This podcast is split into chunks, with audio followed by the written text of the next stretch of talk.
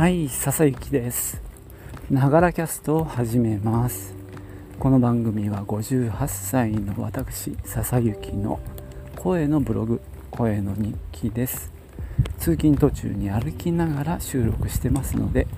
息がはあはあ上がったり周りの雑音騒音風切り音などが入ったりしますけども何卒ご容赦ください。うん今日も晴れてますね。なんか台風が来てるらしいんですけどね、えー、私は明日から、えー、名古屋に明日というか今日の夜からか、えー、家族で出かける用があるのでしばらく配信お休みです。さて、え今日はですねというか昨日まあポッドキャストの、えやり方ゆるいやり方というか楽なやり方をご紹介しました、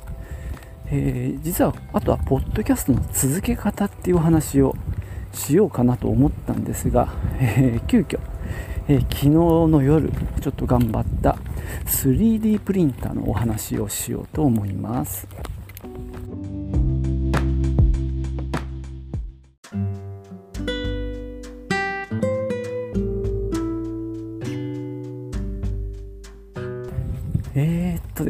前にねあのお話ししたんですけども、まあ、静岡県の、まあ、在職者訓練っていう中にね 3D プリンターの講習があって、えー、3日間参加してきました。でそれでねあの 3D のデータの作り方を基本的には学んでで実際に出力をしてみました。もうこれはね俺はもうできるぞと。あの、えー、変な自信がついちゃいまして、まあ、会社に帰ってですね買いませんかと。3万で買えますよなんて言ったんですが、えー、実際はねあの買うことはなくて、まあ、ちょっと知ってるところからお借りしたんですね。それをあのまあ、えー、倉庫の方に今置いてありまして、えー、なかなかでもねやれずに放置してたんですけどもとある方からねコマの試作品を作ってくれって頼まれましてでちょっとね昨日頑張ってその出力をしたのでその辺の話をしようと思います。まず 3D プリンターなんですけどもエニーキュービックっていうまあ有名な会社のえー、機種名がメガ X っていうね機種です、まあ、最新ではないとは思うんですけどもまあコンパクトであの割と評判のいい。で、まあ、ネットで検索してもね結構いろんな解説サイトや動画が出てくるんでまあまあ知られている機種だと思います。まあデータはですねフュージョン360っていうねあとオートキャドか。いやオートデスクか。オートデスクの一応無料で使えるソフトで作ってありました。えっ、とね一応コマがね本体の部分と軸の部分2つに分かれてまして、まあ、本体を A パーツ軸を B パーツとして、まあ、それを合体させるような、えー、設計なんですね。なんでそのデータをまああの、えー、3D プリンターに読み込ませるところからまあハードルはあるわけです。さらにプリンターもまだちゃんと電源を入れて調整もしていないっていう状態でプリンター側のまあ初期設定というかねちゃんと使う前の準備もしなきゃいけないっていうところでまあデータの作り方は、まあ、パソコンでやればいいんで良かったんですけども実際に出力となると、まあ、その時の講習もですねそのフュージョン360でデータを書き出して、えー、STL っていうファイルでね形式で書き出してそれを先生にね渡してあとは先生の方で 3D プリンターに渡す形式にま変換するっていうふうにまやってもらってたので一番肝心のプリンター周りはよく分かってないというね状況で今回は取り組んでおります。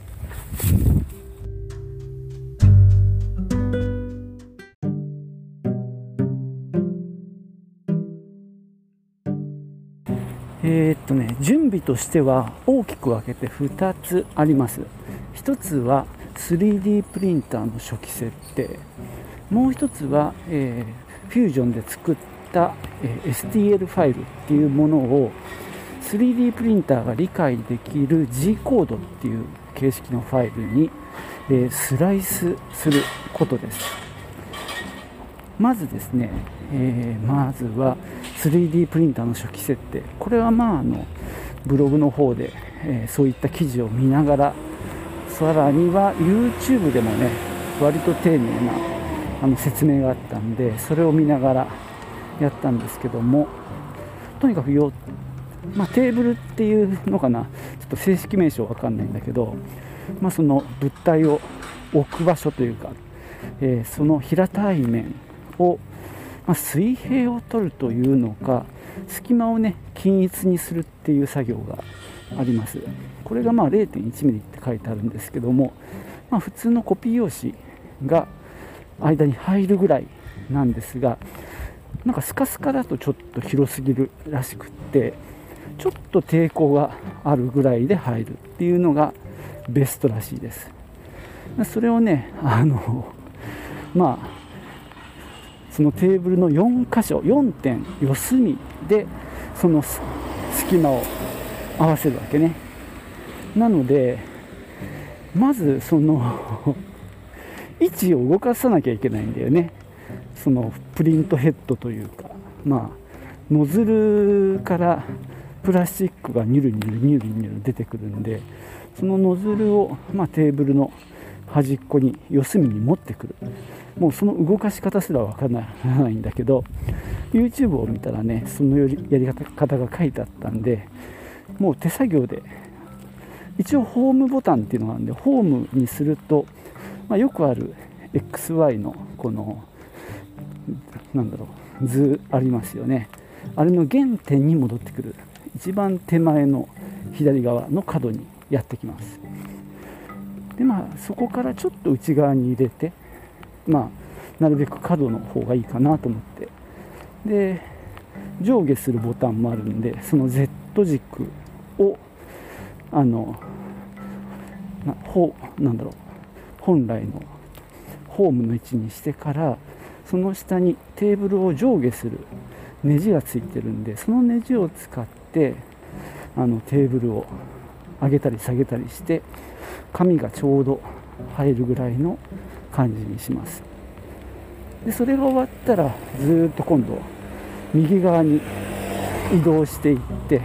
同じように隙間を調整。さらに奥の方をやって4箇所を隙間を調整するってわけです。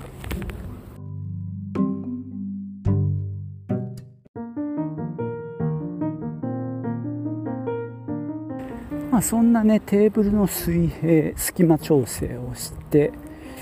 まあこれで使えるかなとなってもう一つはデータの方はですねそのスライサーソフトっていうジャンルらしいんですけどもまあ 3D なんだろう CAD のデータなんかをもらってそれを今度プリンターに渡すようにまあデータ加工するソフトなんですね。それはね一応おすすめのがあってキュラ CURA ですね。キュラというソフトがまあおすすめらしいのでそれをダウンロードして使ってみることにしました。えー、Mac 用があるんでね Mac 用ダウンロードしたんですが起動しないっていうことが判明したんで Windows の方でやりました。これはね、えー、Fusion から STL ファイルで書き出したものを読み込んでそれをですねまあテーブル上に配置する。でもうその 3D プリンターのモデルも指定できるんですね。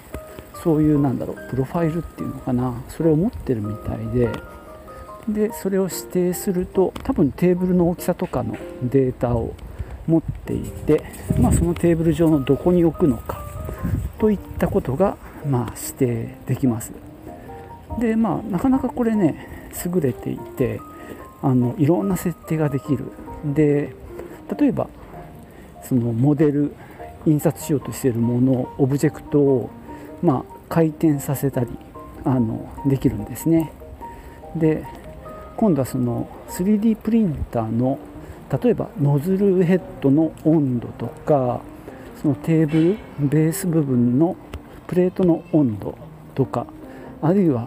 そのヘッドのスピードなどなどその印刷に関する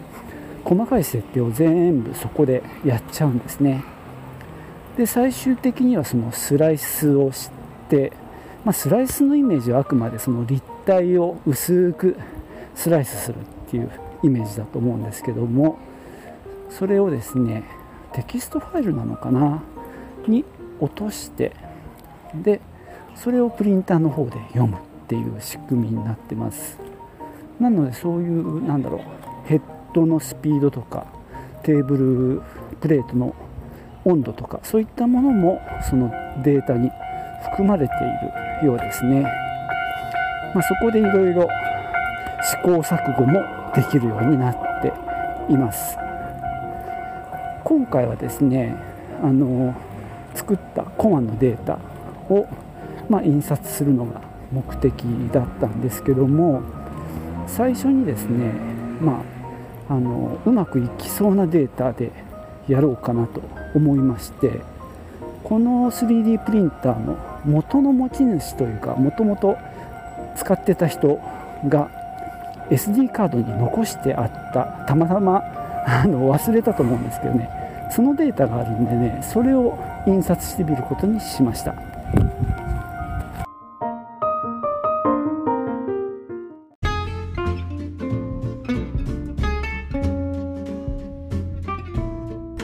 はいそんなわけでね今日は 3D プリンターなんとかね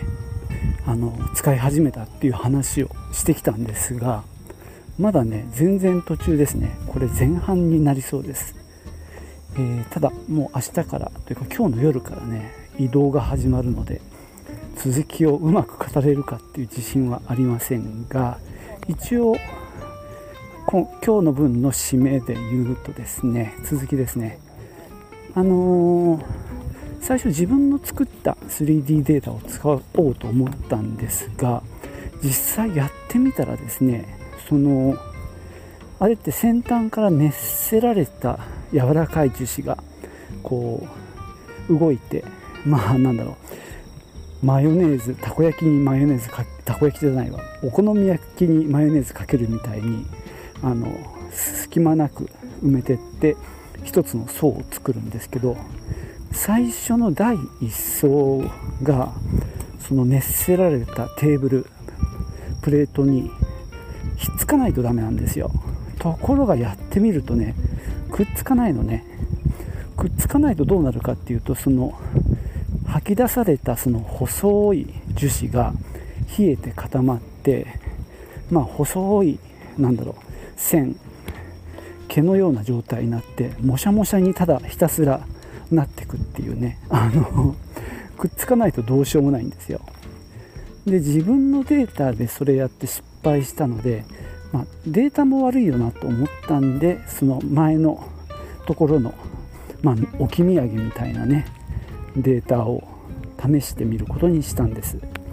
多分そっちはうまくいってると思うんででやってみたんですがやっぱりねくっつかないんですよ。なのでここで急遽ですねまたネットでいろいろ調べてこのくっつかない原因は何だっていう話を見ていくんですけども一つはね水平が取れてないと片方はテーブルとの隙間が狭くて片方は隙間が広いと広い方であの要は浮いちゃうわけですよね樹脂が。そうすると浮いちゃうと浮いた状態で冷えて固まるのでもうテーブルにはくっつかない。なのでその隙間を一定にしてやる必要があるよという話。これはね早速調整しました。この話まだしてないかな。一度やってるんですよ。あの隙間調整は。でもテーブルとノズルが温まった後でもう一回やると隙間がなんだかすごいきつくなってたりして温度が変わることで、まあ、温度が上がることで、まあ、熱膨張もするんでしょうね。なのであ温まったと後でまた隙間調整をしました。でもねそれだけじゃやっぱダメなんですよね。で、まあ、テーブルの温度とか他にはいろいろ書いてあったんですね。その中に一ついけるなって思ったのがマスキングテープを貼るっていうことでまあ、ツルツルのテーブルなんですけどもガラスなんですよね。だからもともとくっつきにくいもんですからそこにまあガムあのマスキングテープを貼ることでこうくっつきやすくする、まあ、これをねやってみました。そしたらねうまくいったんですよ。これマスキングテープ様々なんですけどね。なのであのこれをやれば一応定着すると。なのでまあその置き土産のデータはもう全部出す必要ないんでもう途中でやめて。で肝心の自分が出力したいコマのデータを出すことにしました、まあ、この時点でもねよく分かってないことが多くて あの本当ねこれ習うより慣れろってよく言います言いましたよね。本当にその通りでやりながらあれこれやっていくことであのだんだんと分かってくる。で、えー、コマの方を出力したんですがなんとその貼ったマスキングテープよりも大きかったんですよね。なのでそこが結局滑っちゃうので貼り付かない。なのでまたさらに追加して外側に貼ったんだけどもっぺんやったらマスキングテープのところは良かったんですけどちょっと隙間があってちょっと雑に貼っちゃったもんですからね。そこが浮いちゃうことでやっぱり失敗するっていうことでマスキングテープを貼り直そうかなと一からと思ったんですが実はスティックのりを塗るといいっていうのも、えー、記事で見たもんですからそっちにかけてみることにしました。なのでマスキングテープ全部外してからのりを塗ってやってみた。そしたらねうまくいったんですよ。むしろピタッとくっついて完璧でした。はい今日はここまでです。最後までご視聴いただきましてありがとうございました。後半戦にごご期待です。じゃあねジュース。